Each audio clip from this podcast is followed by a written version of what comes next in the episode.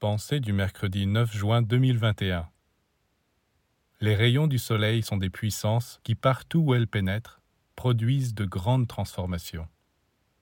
Des entités habitent ces rayons et se manifestent différemment suivant leur couleur rouge, bleu, vert, jaune, etc.